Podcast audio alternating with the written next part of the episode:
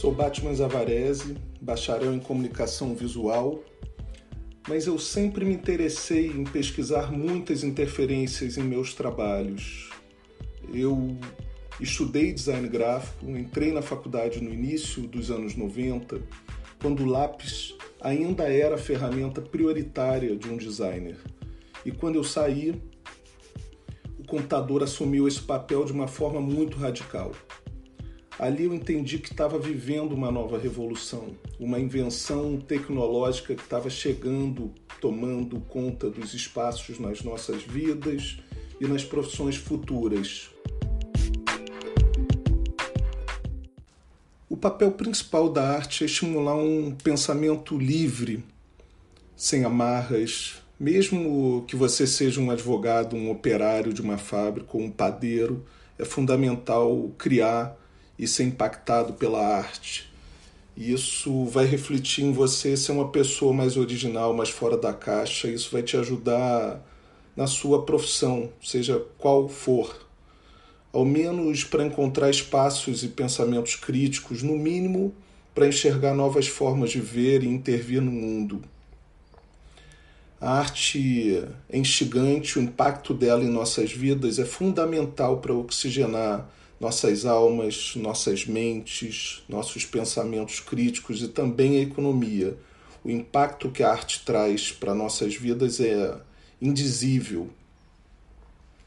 A arte pode eh, nos ajudar a enxergar novas saídas e eh, ou melhor, acho que ela pode nos ajudar a encontrar novas entradas né, diante desse momento que estamos vivendo e a gente precisa, nesse momento, enxergar novos futuros. O pensamento artístico, da forma mais ampla, faz parte da educação e da formação de um povo, de uma nação.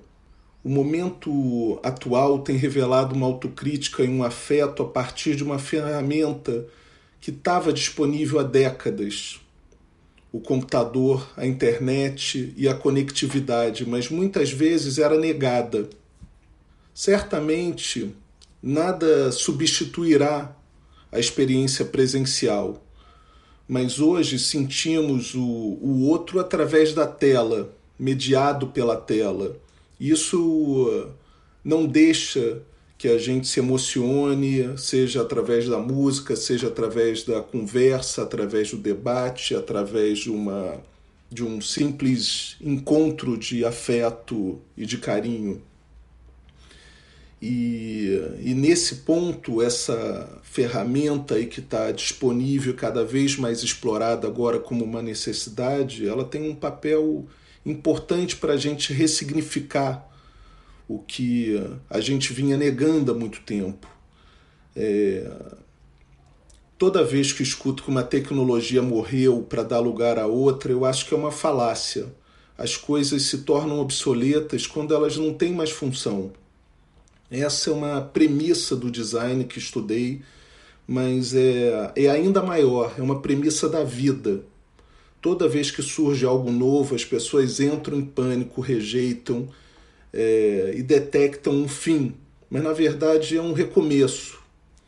Foi assim com as pinturas nas cavernas, depois surgiu a pintura na tela, depois a fotografia. Aí quando surge o cinema, começam a dizer que a fotografia ia morrer, e agora com as artes computacionais, e eu acho que a arte contemporânea também explodindo todas as fronteiras possíveis do que a gente passa a chamar de arte, nos levam para outras dimensões, né? Eu acho que hoje a gente tem possibilidade de investigar novos caminhos, né? É, de uma forma muito ampliada, muito extrapolada, né?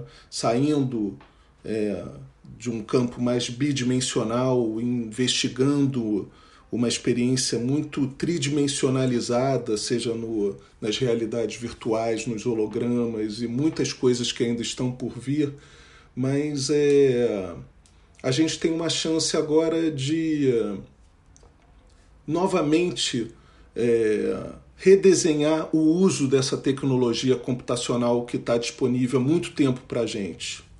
O futuro do futuro é ser sensível. Tecnologia não é arte, mas a arte com tecnologia pode apontar para novos futuros. Eu acredito nisso e uso todas as ferramentas tecnológicas que estão disponíveis ou as que são recombinadas para tentar inventar novos olhares, para tentar me sensibilizar. E acho que isso aplica tanto na ciência, na medicina, na educação e na poesia.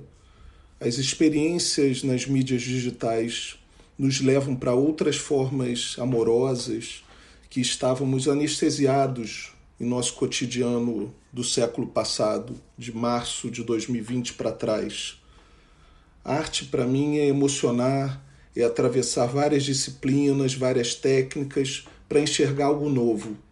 Tem um ponto que eu acho que também é muito sensível e esse momento é extremamente pertinente, é, é praticar uma educação de algo que a gente pouco trabalhou. Né? O escritor Jorge Luiz Borges ele afirmava que é muito mais complexo ser um leitor do que ser um escritor. O cineasta Peter Greenaway é, ele complementava a partir desse pensamento é muito mais difícil compreender uma imagem do que produzir uma. E só porque você tem olhos não quer dizer que você saiba ver. Isso para mim é muito impactante. A gente tem que aproveitar essa pausa planetária para nos educar, educar de algo novo. É como se a gente estivesse dando um restart no nosso sistema cerebral cognitivo. Esse é o momento mais generoso para a gente reaprender onde poderíamos ser maiores e melhores.